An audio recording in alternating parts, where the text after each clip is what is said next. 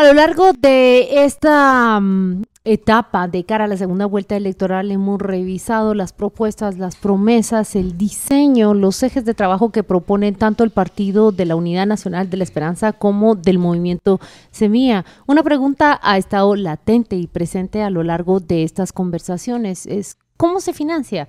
Cómo se financian, por ejemplo, esos ocho institutos a nivel nacional para capacitar a jóvenes con becas de, de alrededor de tres mil quetzales que propone el movimiento Semilla, cómo se financia una bolsa solidaria ampliada de 350 quetzales mensuales para 250 mil familias, como propone UNE.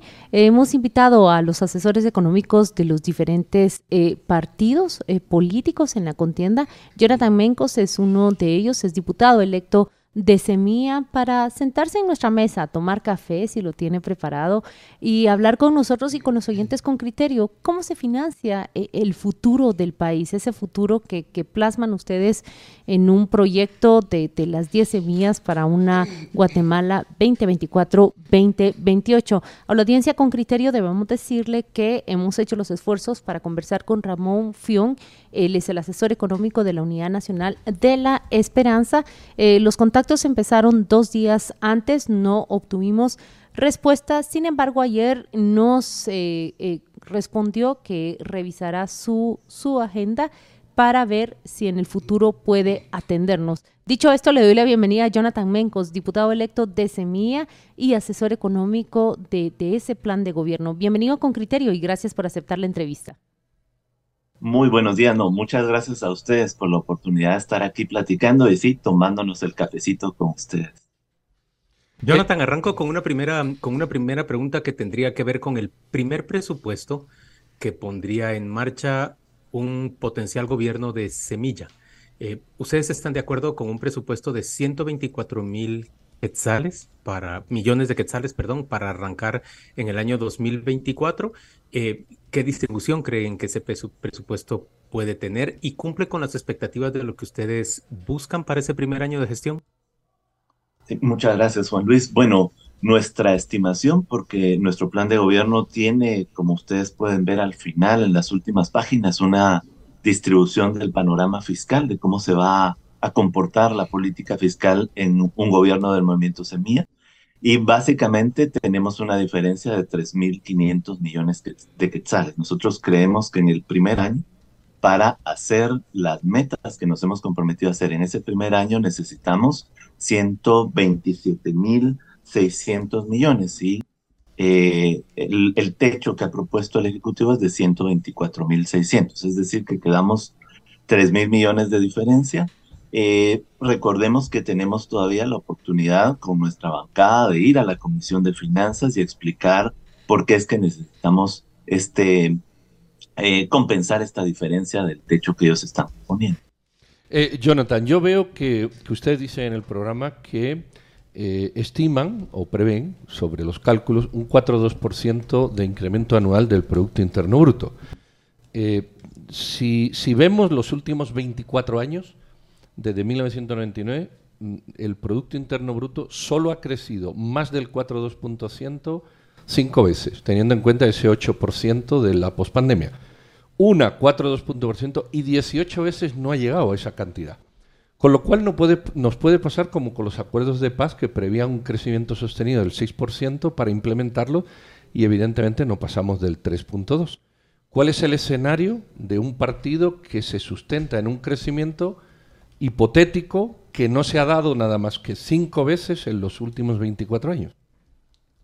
Sí, bueno, en primer lugar nosotros partimos de un plan de gobierno que fue pensado en su, en su diseño para tener tres efectos en materia económica. El primero es el cierre de caminos a la corrupción, la restitución del Estado de Derecho, que son elementos que generan, por supuesto, una mayor inversión privada y una certidumbre que no han dado los gobiernos anteriores. El otro elemento es que si fundamentamos una buena parte del éxito en materia de crecimiento en la mejora de la infraestructura pública y en la asignación de recursos para esta infraestructura. Esto tiene un potencial de dinamizar la economía muy, muy rápidamente. Y eh, finalmente, el programa, plan de gobierno también hace un esfuerzo de que lo que se está proponiendo hacer genere las capacidades de la economía para tener más empleo. Nuestras estimaciones originales nos dicen que el país tiene más o menos un crecimiento potencial de 3.8% y con los flujos de inversión pública, además inversión bien ejecutada, eh, podemos conseguir esa tasa de crecimiento promedio en los próximos cuatro años. En ese sentido, estamos confiados de que eh, esa tasa se puede conseguir en tanto los, las variables que nosotros hemos puesto en el plan de gobierno se puedan conseguir, como por ejemplo el presupuesto en el tamaño que nosotros necesitamos, la composición de ese presupuesto que va dando más espacio a la inversión pública y algunos factores internacionales como que nos permitan mantener el nivel de inflación que es el nivel esperado por la política monetaria. Mira, acabas de citar eh, varios de los temas que tratamos ayer con el actual ministro de Finanzas. Ellos están en el, como, como lo conoces, en el proceso de elaboración del presupuesto para el año 2024. Te lo resumo en números muy, muy generales. Por supuesto, eh, al hablar de números no, no se puede partir simplemente de cifras, sumas y restas, pero 124 millardos el presupuesto para el 2024, una perspectiva o proyección de recaudación de 98 eh, millardos, un crecimiento del 3.5% y una inflación entre el 4 y el 5%. Eso nos ha dicho el ministro de Finanzas ayer. 124 millones. ¿Cuál es la posición del movimiento Semilla eh, de cara a esa propuesta? 124 millones 2024. Bueno, como decía, necesitamos para poder cumplir con lo que nosotros nos hemos propuesto en el primer año y reconociendo que este primer presupuesto no depende de nuestras eh, de nuestro diseño, ¿verdad? Porque no, no estamos gobernando todavía. Eh, solo necesitamos 3 mil millones más. Ellos proponen 124 millardos, 124 mil 600 millones y nosotros estamos proponiendo 127 mil 600 millones, 3 mil millones más.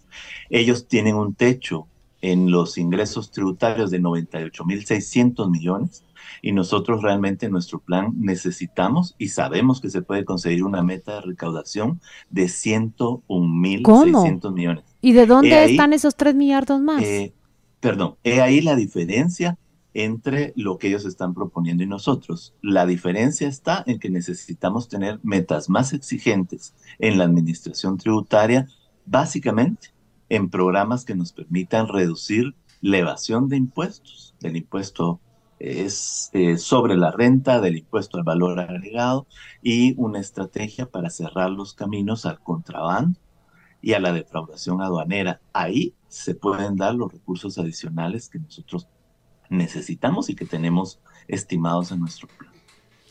Jonathan, yo sé que 3.5 millardos de quetzales, pues es un montón de dinero, pero en un presupuesto que ya supera los 124 millardos, la verdad es que no pareciera una cantidad insalvable entre el proyecto de presupuesto actual y el que ustedes querrían, por un lado, y por el otro, es que yo nunca he visto un ejecutivo capaz de ejecutar el 100% del presupuesto que, que tiene. Y si ustedes llegan a ser gobierno, voy a decirlo con, con, de esta manera, sin experiencia de haber hecho gobierno antes, la expectativa es que su capacidad de ejecución en el primer año sea incluso menor de la habitual de un gobierno que ya va en su cuarto año de gestión.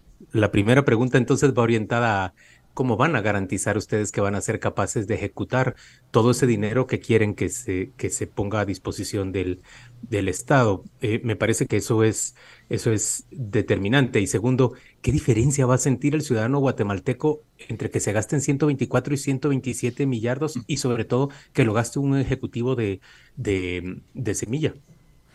Bueno, yo creo que la primera respuesta tiene que ver con que un ejecutivo decente, un ejecutivo que parte de planes, porque nuestro, nuestro plan de gobierno ya está mucho más vinculado a lo que manda la ley orgánica del presupuesto, que es el vínculo entre plan y presupuesto.